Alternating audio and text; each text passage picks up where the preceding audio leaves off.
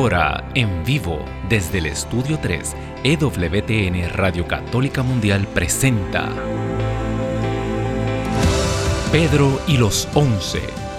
Queda con ustedes del grupo musical católico Son by Four, Pedro Quiles. Bendito y alabado el nombre poderoso del Señor. Estamos aquí completamente en vivo. La emoción de la aventura, de estar en vivo, hermano, hermana. Usted no se imagina toda la preparación que tenemos aquí en el estudio 3 de EWTN Radio Católica Mundial. Pero esto se hace para ustedes, se hace con mucho cariño, mucho amor. Están pasando por ahí por los pasillos. Es que esto, esto es. EWTN es un organismo vivo. Esto está vivo, se mueve todo el tiempo, crece. Estamos muy contentos con lo que el Señor nos está concediendo en este año, eh, después de estos momentos duros que vivimos, y cómo sigue creciendo, cómo las sucursales de WTN y Radio Católica Mundial siguen creciendo. Eh, mi nombre es Pedro Quiles, este es su programa Pedro y los 11, igual que todos los lunes tengo una súper buena noticia para ti y es que voy a estar compartiendo con mi gente linda del norte de Texas, tantas llamadas que nos entran de allá desde Texas, pues sí, vamos a estar en un gran congreso de mujeres, eso es en junio 17, 17 de junio, eso está ya en la esquina ya, eh, junio 17 y vamos a estar en el Plano Event Center allá. Así que toda la gente riega la voz. Mira, eh, voy a estar, un, va a estar un servidor, pero voy a estar allí acompañado del padre Chucho, va a estar Brenda Robledo, va a estar Lolis Mesa, el padre Javier Ramírez. Así que, y más sorpresas. Llama ya. Y te voy a dar un teléfono aquí. Eh, luego lo podemos poner por ahí, pero te lo voy a dar ahora para que lo anotes. 214 653 1515. Voy a repetir ese número para que llames para más información para los boletos. 214-653-1515. Llama ya, eh, separa tu boleto con tiempo. El tema va a ser eh, un congreso de mujeres y el tema va a ser, agárrate, la mujer que venció al mal. Así que eh, es algo hermoso que, y son frutos de, la labor que se está haciendo aquí. Ellos son una, estación afiliada con nosotros, eh, llevando esta misión que la Madre Angélica pues, la inspiró el Espíritu Santo hace algunos añitos y nosotros continuamos con ella, bendito Dios. Bueno, desde ya te doy los números a llamar Sabe que estas líneas son tuyas eh, aquí en los Estados Unidos, Puerto Rico y Canadá. Te puedes comunicar con nosotros al 1866. 398-6377. 1866-398-6377. E internacionalmente te puedes comunicar con nosotros al 205-271-2976. 1-205-271-2976. 6, eso es libre de cargos. Llama eh, para oración, para que nos pongamos de acuerdo tú y yo. Cuando dos o más se ponen de acuerdo, mira, el Señor, lo que pedimos con fe, el Señor lo concede. Eh, y seguimos pidiendo, eh, hermano, es que ya la, la, semana pasada oramos, mire, siga como la viuda tocando la puerta, tocando la puerta, que el Señor concede lo que se le pide con fe. Así que nos ponemos de acuerdo aquí, no yo, sino toda esta producción que está con nosotros, nos ponemos de acuerdo con usted para seguir clamando al Señor y tocando la puerta del cielo. Si tienes testimonios, bendito Dios. Eh, si tienes que dar gracias por algo grande que el Señor ha hecho en tu vida, si has pedido anteriormente una, ha hecho una petición en este programa o en cualquiera de los programas de aquí de EWTN y el Señor ha concedido tu petición, por favor, da el testimonio, testifica, da la gloria a Dios, ¿verdad? Cuando tú das la gloria a Dios, ese testimonio lleno de fe una obra de Dios, es como un evangelio inédito. Yo siempre digo que los testimonios son como partecitas del evangelio que no están canonizadas ni están escritas, pero cargan ese mismo poder porque fueron obra de Dios. Y cuando las personas lo escuchan, las personas abren su corazón y creen que este es el Dios que hace lo, lo imposible. Así que desde ya eh, puedes comenzar a llamar, bendito Dios. El tema de hoy, el tema del de, lunes pasado era, era tan largo eh, y tan interesante que quedó dividido en dos partes. Eh, hoy se titula El Dios que obra en el silencio, porque si te, si te acuerdas, la semana pasada estuvimos hablando de la sal y de la luz, y ahí pues comenzamos a desarrollar ese texto, por, por qué sal, la diferencia y las similitudes entre la sal y la luz. Describimos la sal, cómo la sal desaparece, le da sabor a la mezcla, antiséptica, eh, preserva, ¿no? La sal preserva, igual que nosotros estamos llamados a preservar nuestra tradición, nuestro catolicismo, a pasar a nuestros hijos un depósito de fe intacto, para que nuestros hijos tengan eh, la misma oportunidad que tuvimos nosotros y no se pierda este tesoro. Dar sabor, iluminar. Entonces empezamos a hablar de las personas que brillan. Acuérdate que la lectura de la semana pasada, que era Mateo 5, del 13 al 16, pues hablaba de esta ciudad también que se pone en la cima del monte para que ilumine. No se puede esconder una ciudad encima de un monte. Si la pone en medio de un valle, a lo mejor sí, eh, pero no una que se pone encima del, del monte. Y Jesús habla de esto primero porque Él es la luz. Y por más que tú trates de, de ocultar, de ensombrecer, eh, la verdad que es Cristo mismo, es imposible. Mire, eh, eh, lo dice la Escritura, no hay nada tan secreto que no llegue a saberse. Y te lo digo yo que era un mentiroso profesional. En, en algún momento en mi vida yo vivía en las cosas del mundo. Mi vida era una mentira detrás de la otra. Yo le mentía a muchas personas a la vez. llega un punto en que uno pierde la, la la noción de lo que es la verdad, llega el punto en que uno empieza a creerse las propias mentiras. Y, es curioso porque eh, eh, vivía, vivía como si estuviera eh, todo el tiempo armando una defensa ante un tribunal. pero una defensa bien corrupta, ¿no? las personas que se pasan obrando de manera tal que no los puedan agarrar, que no los puedan atrapar en nada, sin dejar evidencias, sin dejar pistas, sin dejar rastro. y, y llegué a ser muy bueno en esto. Eh, eh, yo todavía no estaba casado, pero, pero era, era horrible porque llega un punto en que tú no sabes quién eres. Y, y eso me ocurrió a mí. Y no fue hasta que yo me tropecé con la verdad, que es Cristo mismo. Hasta que ya llega el punto en la vida en que tú te cansas. Que, que, que tú quisieras por un momento ser tú o averiguar, saber quién eres tú. A veces vivimos una vida, eh, eh, yo comento en los retiros, eh, es cómico, ¿verdad? Ahora vivimos de perfiles. ¿Qué dice tu perfil? ¿Qué hay en tu perfil? ¿Y qué un perfil? Un perfil tal vez, ¿verdad? Tal vez, yo no sé, hay personas que son súper honestas en sus perfiles, pero un perfil es como, ah, como una obra de relaciones públicas, de, se convierte eh, eh, en, un yo alterno, en el yo que yo le presento al mundo, fingiendo lo que quiero que otros piensen de mí. Y allá se retrató frente al carro que no era de él, se retrató en la montaña con el... Y eh, acá estoy en mis vacaciones y a lo mejor se le se le aventó, se le rompió un neumático y está parado, varado a la orilla de la carretera. No sabemos de qué ángulo retratarnos ya. Y Dios mío, los filtros. Eh, hermano, suave, suave con los filtros. imagínense, eh, eh, nuestros post cristianos son tan, tan... tienen tanto filtro que nos arriesgamos a que el Señor regrese y no nos conozca. No, mentira. pero es demasiado. Si por un momento pudiéramos ser libres, libres de esas presiones libres de, tener que tratar de demostrar lo que no somos y dejar que Cristo realmente haga algo en nosotros de lo cual nos podamos sentir orgullosos, satisfechos. Yo no soy nada, pero lo poco que tengo, lo poco que soy, lo ha hecho Cristo. Somos hechura de sus manos, ¿no? Así que esa, cuando uno se tropieza con, con, con la verdad liberadora de Jesucristo, muchas cosas ocurren. Eh, tengo ejemplos de personas en la escritura que, por ejemplo, Juan el Bautista. Juan el Bautista era una luz, una luz poderosísima. Y como evidencia de eso, pues eh, busqué un texto que me gusta mucho porque nada que tenga que ver con la, con la iglesia de nosotros hoy.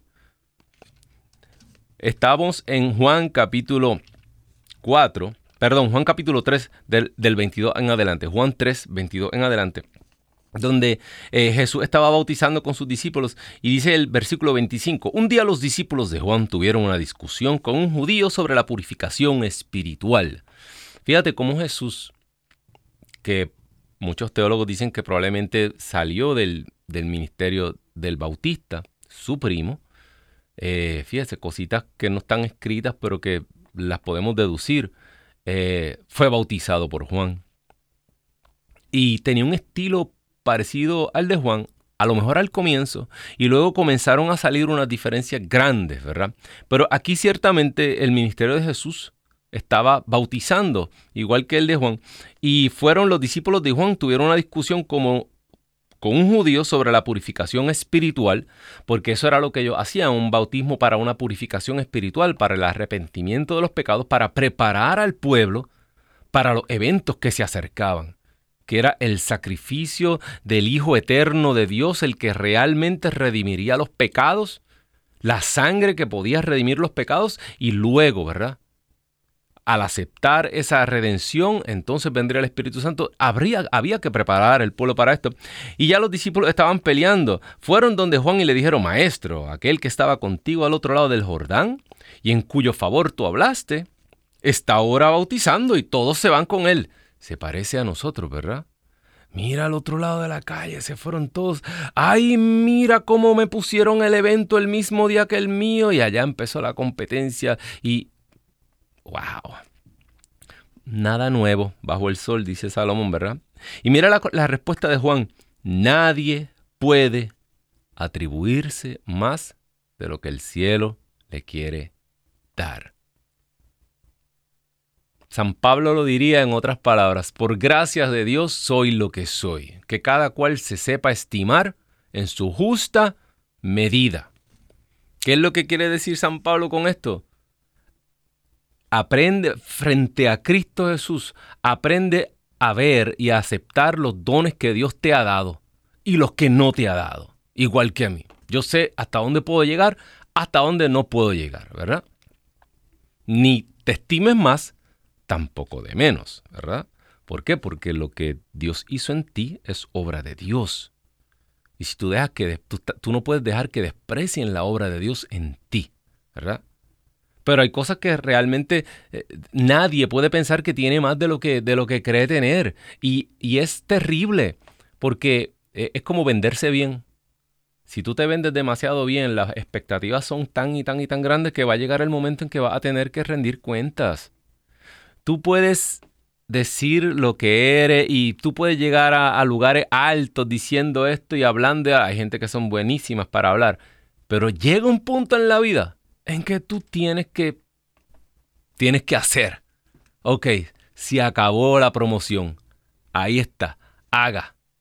Eso nosotros, nosotros en, en Son by Four eh, vacilábamos mucho con eso, se bromeábamos mucho con eso, porque en el mundo de, artístico, en el mundo de, de, la música, la industria de la música, se hacen maravillas en los estudios. En los estudios te arreglan las voces, en los estudios te, te las afinan, en los estudios te las ponen así, asado, te las editan y tú escuchas un disco y tú dices, wow, pero cuando estás frente a la gente y te ponen el micrófono en la mano, abra la boca y cante usted ahora. A ver qué pasa. Y siempre te llega un momento así. Como aquellos, aquellos americanos que se ganaron el Grammy y, todo era grabado y un día se les dañó la grabación y se quedaron frente a todo el mundo. Tuvieron que salir corriendo, ¿verdad? Eso, eso nos va a pasar eventualmente. Y si no te pasa en esta tierra porque eres tan bueno y tan buen mentiroso como yo era, sabes que te va a pasar frente a Dios. Porque cuando estemos frente al tribunal celestial, frente a todas las huestes con la... Mire, usted nunca, si usted nunca ha tenido una congregación bien grande frente a usted, la va a tener algún día, se lo prometo. Y ahí van a poner esa película con todas las cosas que usted hizo en secreto y ay, ay, ay, ay, ay. Imagínese usted. Y todo el mundo mirándolo. Ay, ay, ay. Y usted ve a todos esos santos que usted le hizo novena y todo. Y San Francisco ya. Y Madre Angélica. Ay, ay, ay. Imagínese. Eh, a mí se. Mire, se me empiezan a poner las orejas calientes de la vergüenza. Porque va a pasar. Va a pasar algún día y a, veces vivimos la vida pensando que nunca, que nadie lo ve. Sí lo ven. Hay una audiencia gigantesca que nos está viendo. Dice la palabra ahí en lo oculto de tu habitación. Tu Padre que está en el cielo te ve. Lo ve todo. Así que nadie puede atribuirse más. San Juan Bautista ya se estaba enfrentando a la realidad de que él iba a disminuir porque él solamente era un preparativo. San Juan Bautista era el, el entremés de la fiesta. Y mire si Juan el Bautista era famoso, que todavía en Hechos 19, versículo 3, San Pablo fue a Éfeso y empezó a preguntar y el único, la única predicación, el único bautismo que se conocía allí era el de Juan Bautista. O sea que el movimiento de Juan el Bautista era inmenso. Le tenían miedo los fariseos porque el pueblo sabía que él, era un profeta. Hasta Herodes. Hasta Herodes le tenía como que miedo y no se atrevía. Todo el mundo sabía que él era un profeta. Él, eh, eh, eh, él, hablaba y, Jesús hablaba mucho de él. Y él fue el que dio testimonio e introdujo a Jesús al pueblo. Mas, sin embargo, tal vez se podría escribir un Nuevo Testamento con las enseñanzas de Juan. Juan pasó al olvido. Juan el Bautista pasó prácticamente anónimo. Mire las cosas, mire las decisiones que Dios toma. Eso es para nosotros que a veces queremos ser protagonistas y queremos que nos reconozcan y queremos ser grandes y yo hice esto y yo hice... Más sin embargo, me llama la atención otro ejemplo, Santa Teresita de Lisieux, Santa Teresita del Niño Jesús. Una monjita de claustro, una monja carmelita, murió a los 24 años, sin pena ni gloria. Nunca salió. Ella quería hacer cosas grandes y ella quería ser misionera. Su condición de salud, su, nunca salió del monasterio dirás tú, una vida insignificante. Pero después que muere, se publican sus diarios. Se comienza a publicar sus escritos. Se comienza a publicar cómo ella, como Dios no le dio la oportunidad de hacer cosas grandes, pues ella comenzó a buscar con lo poquito que tenía en obras pequeñitas, a hacerlas con un gran amor y inspiró un nuevo camino espiritual, el, pequeño camino, es la pequeña flor y, su obra, La historia de un alma, es uno de los libros más leídos en el mundo, en qué sé yo cuántos idiomas que se ha publicado y hoy es, mire, todo el mundo ha escuchado de ella. Jamás se pudo imaginar, ¿verdad? Así hace las cosas Dios. Por eso este, este el día de hoy. Entonces se llama la obra eh, el Dios que obra en el silencio. Porque sabes que tú no sabes lo que Dios va a hacer contigo. Tú no tienes idea de los planes que tiene Dios para ti. Si tan solo pusiéramos nuestra fe y, todos esos planes que, nos llegan a la mente y tú dices, eso es imposible. Que Dios es el Dios del imposible, bendito Dios. Eh, la Biblia está llena de personas que brillan, son fáciles de encontrar y son bien visibles. Si te fijas, héroes, profetas, jueces, Ahora, para mí, la obra, eh, eh, eh, la obra oculta más grande de la escritura, y lo vuelvo a repetir, y lo seguiré repitiendo, si te fijas en la Sagrada Familia, María y José, es como un silencio. La niñez de Jesús es un silencio. Y hay personas que dicen, ah, si, si no está en la Biblia no es importante, seguro. Mira todas las cosas que han adquirido gran importancia y todas las cosas que se pueden desmenuzar de la escritura. Entre estas personas anónimas, primero, quiero, quiero, quiero leer una nota que yo he encontrado en esta Biblia y ustedes saben que yo no soy el, la uso porque es súper fácil, pero no soy el enamorado, el más grande de la Biblia de Jerusalén. Hay traducciones mejores, pero esta, es rápida, habla. Pero esto tiene una nota sensacional. en el, en el Evangelio de San Mateo, capítulo 1, versículo 19, donde, donde, donde está la, la, anunciación, ¿verdad? Y todo el proceso, comenzando Mateo, eh, mediante el cual nace Jesús. Mira lo que dice. El verbo, te lo voy a leer textual porque comencé a, tratar, no, quiero que la, la escuches textual. El verbo griego que se usa en la escritura es difamar, no es denunciar. ¿Por qué? Porque muchas versiones hablan de que San José no quiso denunciar a María. San José no iba a denunciar. ¿Denunciarla de qué? ¿Me entiendes? Ya cuando tú pones la palabra denunciar en vez de difamar, le cambias todo el sentido al texto. Y sin querer, nunca podemos comprender lo que estaba pasando. Por eso es que es tan difícil accesar. Una palabrita cambia todo. ¿Por qué? Porque te voy a seguir leyendo. Entonces, si pensamos en denunciar, como traducen algunos, se imaginan a Jesús, a, perdón, a José dudando de la fidelidad de María. Ah, una sola palabrita introduce entre líneas una duda, una mancha en la reputación de María. Mire, todo el que conoce un poquito de la tradición judía, eh, eh, primero, Jesús, José y María ya estaban casados legalmente. Era su esposa. Solamente que no habían sellado el matrimonio. Todavía José no había venido en esa caravana nupcial a buscar la casa de su padre. Pero eh, una vez estaban desposados, eso tenía el peso de matrimonio. En la antigüedad, la mujer siempre tenía que estar acompañada de un hombre. La mujer estaba bajo la tutela del padre de María, de su padre, hasta que su esposo venía y pasaba de la tutela de su padre a la tutela de su esposo. Nosotros, eh, esto no era como en los tiempos de ahora. Se, se imaginan las muchachitas judías bailando en una discoteca y saliendo. Esto no era así. Estas muchachas estaban todo el tiempo acompañadas y una mujer de la estirpe de María, una mujer de, como dice, del pedigrí, de la familia que era María. José sabía con quién se estaba casando. José sabía quién era María. José conocía el privilegio, el privilegio que tuvo de desposar a esa muchacha. José no iba a dudar de María. Dudar de la fidelidad de María. Eso, toda esa duda entra por una palabra que se traduce mal. José no quería difamar. La palabra griega difamar. Ah, ¿qué es difamar?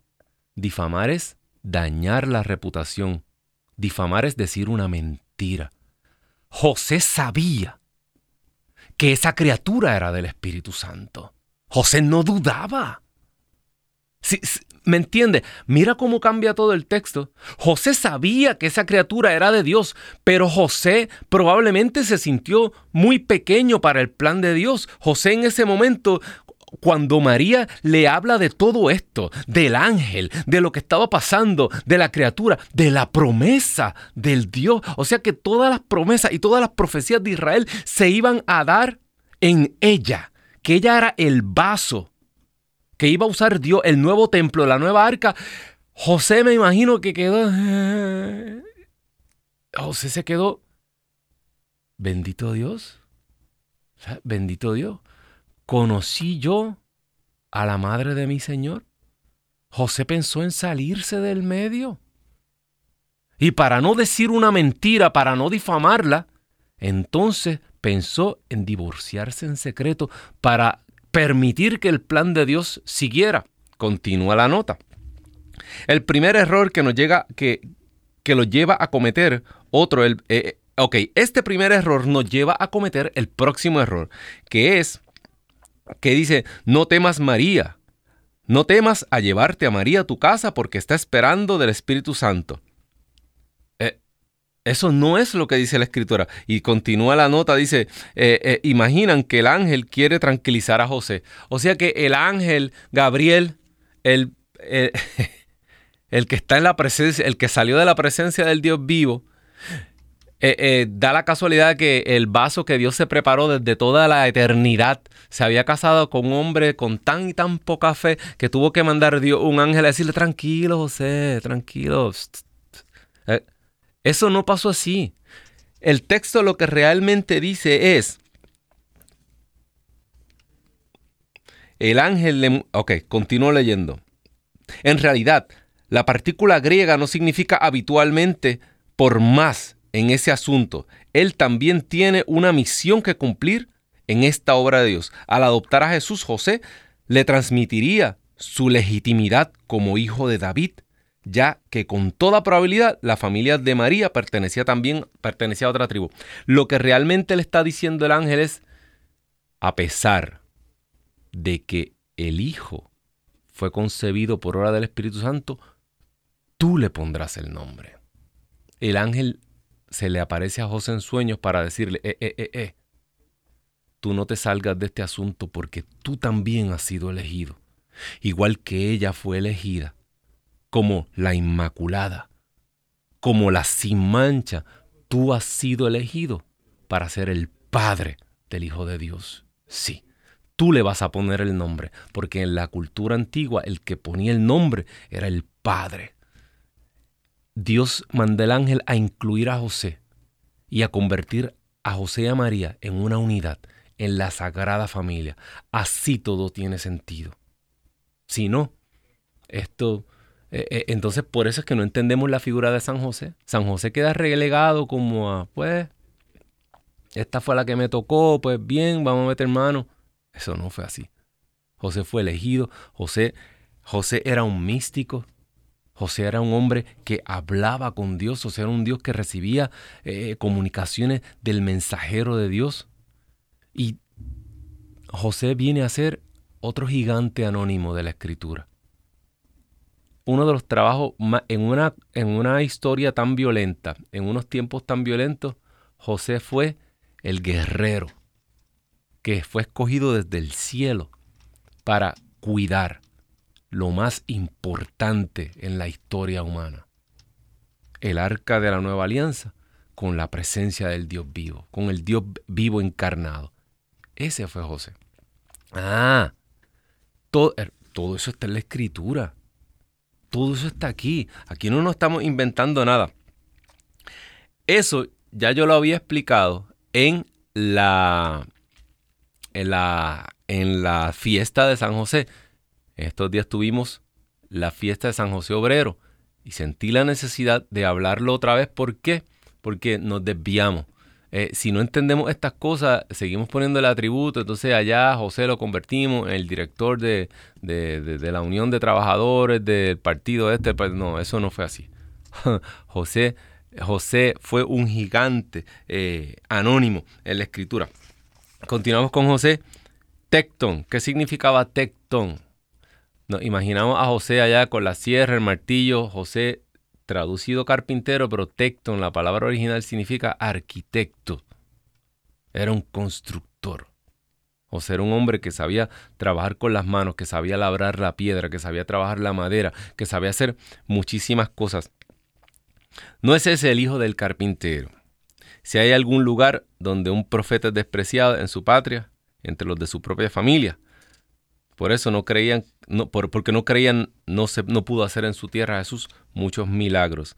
Eh, la pequeñez de su familia, la obra silenciosa de Dios no permitió que las personas importantes del pueblo supieran quiénes eran ellos. Porque estamos pendientes siempre a la altura. Porque nos guiamos por las apariencias porque queremos ver eh, eh, eh, la apariencia religiosa o, dejarnos ir a veces por las palabras rebuscadas, por los títulos, o como decían en el chavo, oh, ah, no, eso no era el chavo, oh, maestro, sí, maestro, licenciado, un ingeniero, un doctor, un este. Y Jesús no tenía título. Y su padre tampoco tenía título. Y la sabiduría de Dios se manifestó a través de ello. José, místico profeta, verdadera figura paternal de Jesús, no era solamente un trabajador ni un proveedor, no. Ser un hombre es mucho más que eso. Ser un hombre es mucho más que eso. Y ser madre, ser mujer, es mucho más que los eslogans que te ponen por ahí para tratar de manipularnos. Bendito Dios. Eh, el tema hace dos semanas comenzó por, por la sal, ¿verdad? Que cuando la, pisotean ya no sirve para nada. Nosotros pues a veces como iglesia nos dejamos pisotear eh, porque no seguimos nuestra vocación, porque no hacemos lo que Dios nos mandó hacer, porque hacemos de todo menos lo que Dios nos mandó hacer y yo siempre pongo el ejemplo de, wow, de tantas reuniones en las que yo he sido partícipe, ya no me van a volver a invitar a ninguna más. Eh, eh, y se habla de todo, de todo, reuniones de consejos y cosas. La iglesia, menos de cómo llevar el Evangelio, menos de cómo llevar una palabra que convierte el corazón, cómo, no, vamos a hacer esto, esto, esto, ah, ¿y cómo evangelizamos? Ah, aquí, aquí hay un folletito que escribió, ¿un folletito de quién? Eh, aquí está la receta de evangelizar, está en la palabra de Dios, está en Hechos de los Apóstoles, patentizada desde hace más de 2000, como bueno, menos de dos mil años, porque la Biblia no tiene dos mil años, tiene menos. Pero ahí está cómo se llevaba la palabra de Dios con poder.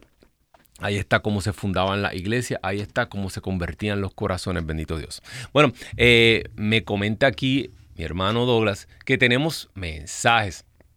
Ah, Luis Felipe Valero Gil, Pedro y los once. Lo extraño en los programas que tenía en EWTN los viernes. Sí, lo sé. Escríbanle y pídanlo para atrás.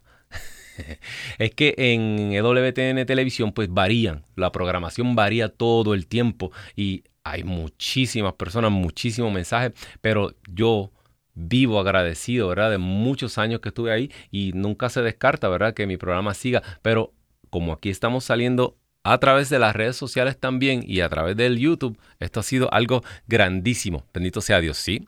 Y sabe que todo está en el canal, en el canal de YouTube, EWTN en español. Mire, si no se ha suscrito al canal de EWTN en español, hágalo ahora y comparta, dale share y dale like. Eso nos ayuda a evangelizar. Eso hace que el algoritmo vaya más. Eso eh, dicen que hasta casi fuerza le hace fuerza al algoritmo para que le salgan todas estas transmisiones en el muro a muchos hermanos que lo necesitan. Y hay programación rica, nueva. Estamos llevando a cabo una consagración eh, a María a través del, de EWTN en español. Quiero, quiero que se sintonicen. Eh, también se comunica con nosotros. Ah, continúa el mensaje de Luis Felipe Valero. Eh, las reflexiones muy bellas. Gracias, hermano. Una pregunta, una pregunta a los judíos y muchos católicos no tienen resuelto si José venía del linaje de David. Así lo dice la escritura, que José era descendiente de David, que era descendiente del linaje de David, por eso tuvieron que subir a Belén a registrarse en el censo, porque era de allá. Eh, ¿Sabes qué, hermano? No te enredes en en, detalles pequeños. Si te fijas, la genealogía de Lucas y la genealogía de Mateo tienen unas variantes y los teólogos hablan muchísimas cosas. ¿Sabes qué? Lo que estamos hablando aquí de José, es más, te voy a algo que me llamó la, atención hoy para este hermano que eh, yo estuve, he estado meditando mucho hace tiempo, que estoy meditando sobre la, la presentación de Jesús en el templo. ¿Por qué? Porque me encantan estos textos eh, por ejemplo, cuando Jesús es perdido y hallado en el templo, cuando, cuando María dice tu padre y yo, ¿verdad? Eh, cuando, ellos se identifican como una unidad, como una familia, eso no se le da mucha promoción, ¿verdad? Tu padre y yo llevamos tres días buscándote y, se notaba eh, la angustia y, el no poder entender que, y Jesús le habla, ¿verdad? Como, como una unidad, estos son mis padres.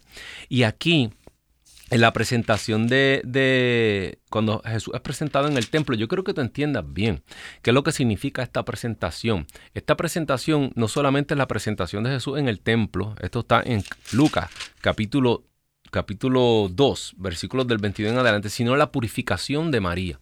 Y es que en el Levítico, eh, la mujer cuando tenía un varón después del primogénito, se circuncidaba a los ocho días. Jesús fue circuncidado a los ocho días, ¿verdad? Pero la mujer tenía que esperar 33 días más para ella purificarse cuando era varón. Si te fijas, son 40, ¿verdad? Ellos contaban 40 días desde el nacimiento y ya esto te empieza a arrojar una luz. ¿Qué significa esto? María es la iglesia. María es la mujer iglesia. María no necesitaba purificarse porque María era inmaculada, ¿verdad? Eso lo sabemos por fe, es un dogma de fe. Porque, ¿cómo, verdad? Si tantas, tantos detalles se tomaron para purificar un templo y, de piedra y esto para que Dios vivo y fuera a habitar ahí, imagínense el verdadero Dios vivo que tomaría carne de ese templo, no podía haber ahí ninguna mancha ni pecado, ni nada parecido. Mas, sin embargo, María se, se dejó purificar, pero eso te lleva más allá, eso te lleva a un periodo de 40. ¿Por qué el Levítico tenía esto? Si no es porque nosotros como iglesia estamos en el desierto, igual que Israel, y tenemos que pasar este 40 que viene hasta que complete, se complete nuestra purificación aquí en el desierto. Si te fijas, Jesús había derramado su sangre en el octavo día. En el día de su circuncisión se vierte la primera sangre redentora y 33 días después, cuando se cumple el periodo de 40, es purificada. ¿Verdad? La iglesia es purificado. Eso es bien significativo. Y ahí estaba Simeón y la profetisa Ana, eran ese pueblo de Dios que estaba con un corazón dispuesto y esperando y acogen al Mesías en el templo y le dan estas profecías. Me encanta porque en el versículo 33 dice su padre y su madre estaban maravillados Por todo lo que se decía del niño. Simeón los bendijo y dijo a María su madre, mira, este niño traerá a la gente de Israel caída o resurrección o levantamiento. Será una señal de contradicción.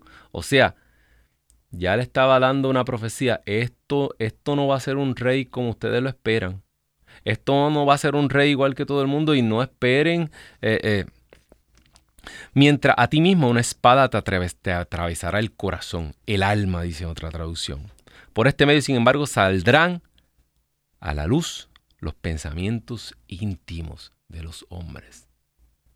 Tan profundo este misterio que eh, eh, eh, ante, por eso dice, ante la palabra de Dios todo, es la palabra es la espada que penetra hasta lo más profundo, entre las articulaciones, entre los tuétanos, hasta la separación de alma, hasta, hasta tus problemas mentales, psicológicos, todo. La, frente a la palabra de Dios está desnudo todo eso frente a este misterio. Tenemos, se comunica con nosotros Silvia Cruz. Saludos desde Puerto Rico. Un beso, un saludo a mi isla del encanto que me cuentan que están derritiéndose todos. Vamos a pedirle al Espíritu Santo que sople una brisa gélida, una brisa suave para que se enfríe, porque dice que están como a ciento y pico de grados. Eh, muy buen tema. Gracias Pedro Quiles y se comunica con nosotros desde Colombia. Bendito Dios, Marta García. Eh, también Héctor Trinidad. Envía saludos, hermanos, desde Pensilvania. Dios los siga bendiciendo. Dios los siga bendiciendo usted también, hermano. Gracias por estar con nosotros. Acuérdese, comparta, dele share. Eh, eh, es que estamos hablando hoy de, los de la obra en el silencio. Cuando escuchamos ese título, ¿verdad? Eh, si no me equivoco, del Padre de la Rañaga, el silencio de María. María que todo lo guardaba en su corazón. Por eso continúa la lectura. Después que le dan todas estas profecías, después que le dicen todo lo que va a pasar. Eh, eh, eh, termina, una vez cumplieron todo lo que ordenaba la ley del Señor, volvieron a Galilea y a su ciudad de Nazaret. El niño crecía, se desarrollaba lleno de sabiduría. Sí, y decían que María guardaba todo en su corazón y, se, y, ella se preguntaba siempre, ¿qué podrá hacer todo esto? Fíjate, María no salió a predicar, María no salió a gritar desde los tejados en ese momento. María esperó pacientemente cuál era su, su, su misión. Estuvo con Jesús. Después de Jesucristo, después del Padre, la criatura, ellos no son criaturas, nosotros sí. La criatura, Jesús también es es otra cosa hipostática aquí para una clase de trinitaria. Pero eh, eh, la persona que más sufrió fue María. Y todo el que tiene hijos, hijas, tantos hermanos, tantas hermanas que llaman, cuando tenemos problemas con nuestros hijos, la persona que más sufrió fue María, que lo perdió todo. Probablemente perdió a su esposo, su hijo era el único que le quedaba, y allí fue colgado del madero. Después de recuperarlo vivo, Entonces se fue a tomar su trono y ella se quedó. Llena del Espíritu Santo en medio de una comunidad, pero ella todavía esperó, como dice el Apocalipsis.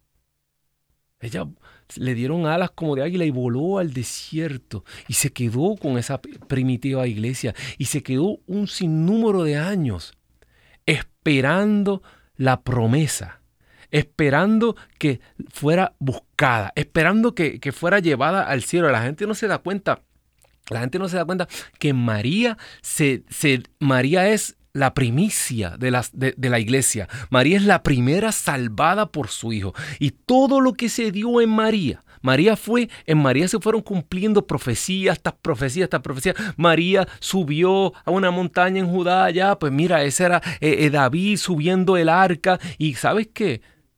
Cuando la palabra dice que nosotros la iglesia somos la novia, que seremos purificado, que eh, Dios se la va a presentar a sí mismo sin manchas, sin arrugas, sin nada que se le parezca. Eso, una prefigura de eso fue la asunción de María, que fue llevada sin arrugas, sin manchas, sin nada parecido, y fue asunta, asumida. ¿Entiende eso? María fue cuando tú asumes algo dentro de ti, cuando cuando algo entra en tu sistema y se convierte parte de ti. María fue asumida en la Trinidad. Como dice el Salmo, y a tu diestra, a la diestra del rey, la reina está de pie vestida de oro de Ofir. Es algo bien profundo. Eh, es una pena que tantos hermanos no puedan encontrar la obra silenciosa de Dios que se mueve a través de este hilo conductor que es la mujer, desde el Génesis hasta el Apocalipsis. Si no, no entiendes la Biblia. Bendito sea Dios. Tenemos, eh, hoy la gente está emocionada aquí, yo también estoy emocionado eh, con toda la gente linda que se comunica a través del el canal de YouTube. Tenemos a Carlos, el hermano Carlos, saludos desde Queen, New York. Dios lo bendiga. Hermano Carlos, shalom, shalom. Probablemente nos hemos visto antes. Qué bueno, eh, les deseo muchas bendiciones, un abrazo bien grande, no me olvido de ninguno de ustedes. Mi gente linda allá en New York, en New Jersey, Pensilvania, en toda el área triestatal. Eh, fueron 6, 7 años que estuve por allá trabajando, así que un beso, un abrazo a toda mi gente linda del centro Guadalupe. Eh, y por acá estamos en Alabama, a su orden, bendito Dios. Voy a estar en Dallas, Texas, así que si se quieren dar un viajecito. También se comunica con nosotros la hermana Diana Sech. Saludos desde Guatemala. Un saludo, un abrazo bien grande a toda mi gente linda de Guatemala. ¿Cuándo volveré a mi Guatemala linda y querida? Un día de esto, solo Dios sabe. Así que eh, eh, sigan comunicándose con nosotros. Eh, hermano, hermana que me escuchas, quiero que, leas todos estos textos. ¿Por qué? Porque estamos viviendo tiempos fuertes, tiempos donde tenemos que buscar del oculto, aquello que no está obvio, aquello que no te están poniendo los medios de comunicación en la cara así, y es que quieren robar nuestra atención, nos quieren desenfocar. Eh, hay toda una obra silenciosa que Dios está haciendo y quiero eh, comenzar ya a aterrizar el avión. No sé ni cuánto tiempo nos queda, son las y 43, nos queda mucho tiempo. Eh, sería bueno si nos llamaras. Ya sabes, aquí en los Estados Unidos, Puerto Rico y Canadá, te puedes comunicar con nosotros al 1866 398 6377. Recuerda, 1866 398 6377. También eh, internacionalmente te puedes comunicar con nosotros al 205 271-2976. 1-205-271-2976. Comunícate aquí eh, para ponernos de acuerdo, para pedir al Padre, para pedir al Hijo y al Espíritu Santo y la intercesión de María por esa petición que tienes, eh, para dar gracias, para dar testimonio. Así que estas líneas ya han sido pagadas, son tuyas. Eh, bendito Dios, ¿sabes qué? La obra, ¿sabes cuál es mi primera obra silenciosa? voy a necesitar unos audífonos. Hoy estábamos tan locos eh, eh, eh, y, estábamos tan emocionados antes del comienzo del programa que yo ni audífonos me puse. Así que, ¿sabes cuál es mi primera obra silenciosa? Mis hijos. Aunque tú no lo creas. En estos días tuve la, la, experiencia grata de acompañar junto a toda mi familia, acompañamos a, a, a Mía, a mi, a mi primogénita, a su graduación de, la universidad. Y, y pues por un, por un lado, e, ella, ella estudió, ella se amanecía estudiando, ella fue responsable, ella se graduó con honores. Este es, este es su triunfo, este es, es su logro. Pero no te puedo negar que yo y mi esposa como padres, nadie nos puede quitar eh, la sonrisa y la satisfacción de que esa es nuestra obra silenciosa. De que nosotros, aunque ella pasó el trabajo, nosotros pues fuimos como ese, ese abono en el terreno y preparamos ese terreno y esa plataforma y, y hemos dado todo para que ella pueda tener el camino abierto, para que ella pueda crecer. Y, he meditado mucho sobre esto, ¿sabes por qué? Porque cuando, cuando tú ves, eh, especialmente las obras, la, cuando tú ves cómo, cómo trabaja estas olas de migración eh, eh, de, personas de tantos países que han llegado, cuando llegaron, por ejemplo, las personas, los italianos, cuando llegaron los irlandeses, y hoy tú ves tantas personas a lo mejor importantes, ¿verdad? Y tú dices, ah, pero es que ese italiano, ese irlandés, este judío, este, pero, pero tú no sabes lo que tuvieron que hacer sus abuelos y sus tatarabuelos. Eh, eh, ellos construyeron esos rascacielos y se subían allá arriba y caminaban por todas, como arañitas por allá que tú no los podías ver eh, bajo condiciones bien duras, cuando ellos eran pues la clase trabajadora. Y, y hoy pues sus hijos y sus nietos gozan de eso. Ellos fue, e, esa es la obra silenciosa. Eh, igual, de, igual manera, mi, abuelo pasó toda su vida en una cocina en Long Island. Eh, mi, fueron a las guerras, murieron en los frentes de batalla, muchos por Estados Unidos. Eh, y sabes que nosotros somos su obra silenciosa. Ahora, tal vez nosotros, los puertorriqueños, pues hay puertorriqueños en sitios importantes, pero no somos nosotros. Es que alguien pagó ese precio. Y a veces yo me pregunto, ¿estamos pagando el precio todavía de nuestros hijos? ¿O estamos trabajando para nosotros?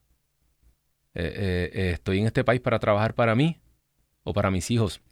Yo estaba leyendo un estudio. ¿Sabes que los asiáticos, los asiáticos vienen a este país, trabajan día y noche sin parar? Esas personas no, no existen para otra cosa para, para trabajar para poder enviar a sus hijos a las mejores universidades. Y no hacen nada más en su vida. Su única, ellos existen y trabajan solamente para poder enviar a sus hijos porque ellos no vinieron para ellos. Ellos saben que ellos les tocó dar la vida por la generación que viene. Esa es la obra silenciosa de Dios. Así trabaja. Y cuando te fijas en la escritura, para que, para que todo esto se diera y tú y yo tuviéramos esto, Aquí hay sangre, aquí hay martirio, aquí hay personas que dieron sus vidas completas y son anónimos. No hay un busto de ellos así, no hay una cara ni una pintura así, con un gorro y con un fusil. No. Murieron, son anónimos para que tú y yo tuviéramos esta fe. Pensamos que es gratis, pero no lo es. No lo es. Esa es la obra silenciosa de Dios. Y la Sagrada Familia es la, la, el regalo que está ahí en el silencio, oculto desde el pesebre, eh, eh, pasando trabajos, cuidando al rey del universo que no lo mataran, emigrando a Egipto, sabrá Dios lo que tuvieron que pasar allá para tener que regresar de nuevo, no poder mudarse a su sitio de origen, tener que irse a otro pueblo por, por si acaso. Eso, eso nos toca hacerlo nosotros por los que vienen, por los próximos. Y si no lo hacemos, pagamos las consecuencias. Así que bendito y alabado el nombre poderoso del Señor. 1-866-398-6377.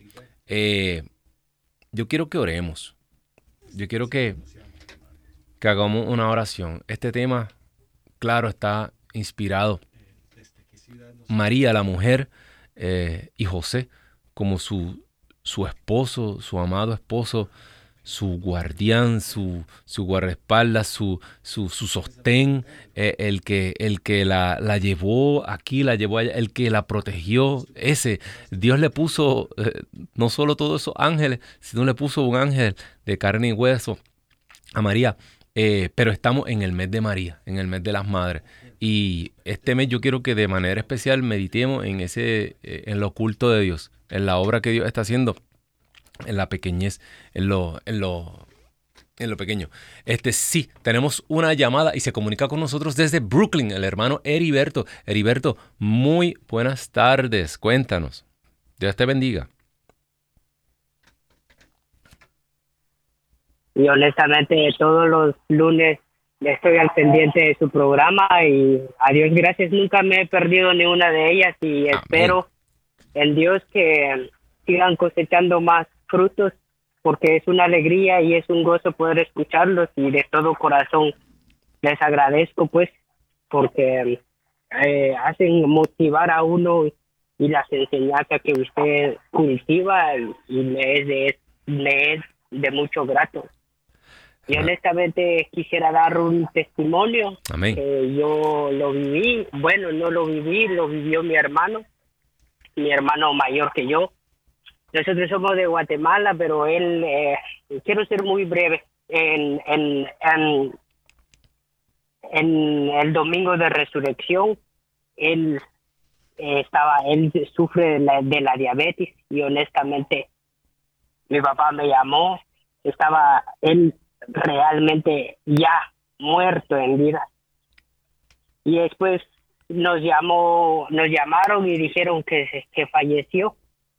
Y yo, pues honestamente, al no estar allá, se siente uno muy triste y las cosas, ¿me entiendes? Y, y al confirmar, llamaron a mi otro hermano que está aquí junto conmigo y le mandaron a decir que, que se había muerto por cinco minutos y volvió a vivir.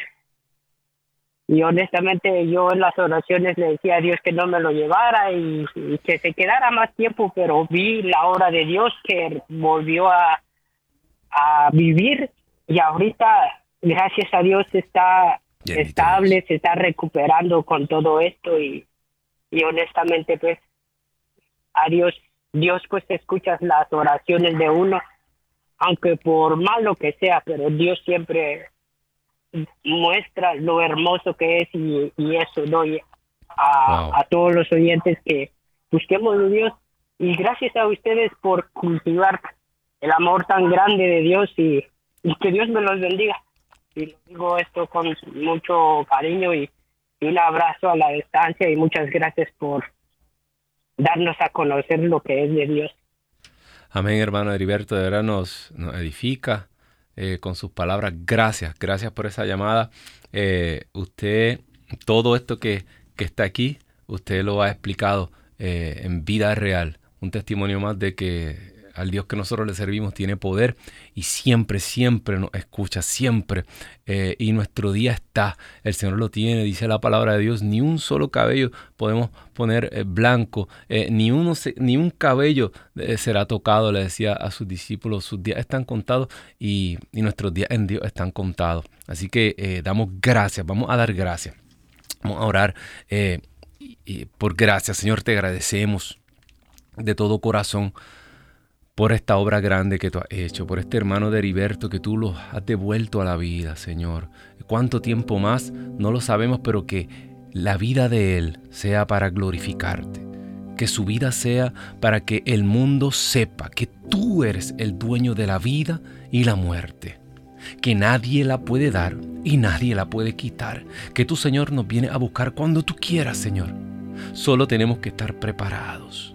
Solo tenemos que hacer aquí, en este corto tiempo, lo que tú nos has pedido. Decía la lectura de hoy, aquellos que siguen mis mandamientos, esos son mis amigos. Queremos ser tus amigos, Señor.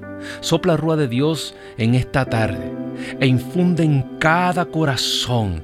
Tú que has llegado, has volado, Espíritu Santo, lugares a Guatemala hoy, a Brooklyn, a Pensilvania. Tú que estás caminando, tú que aleteas sobre las aguas, sobre este aparente desorden, pon orden en nuestras vidas. Llénanos, levántanos, bendice Señor nuestras familias y Señor, que nuestra obra silenciosa, esa que nadie está viendo, que en ti va a prevalecer, que esa obra en ti, si estamos unidos a ti, persevera y prevalece. Gracias, gracias Señor. Ha sido para mí un honor Un placer estar una vez más aquí. Recuerda, tienes una cita con nosotros todos los lunes a las 4 de la tarde, hora del este. Y recuerda, comparte este programa, suscríbete al canal de EWTN en español y quédate aquí con Radio Católica Mundial. Chao.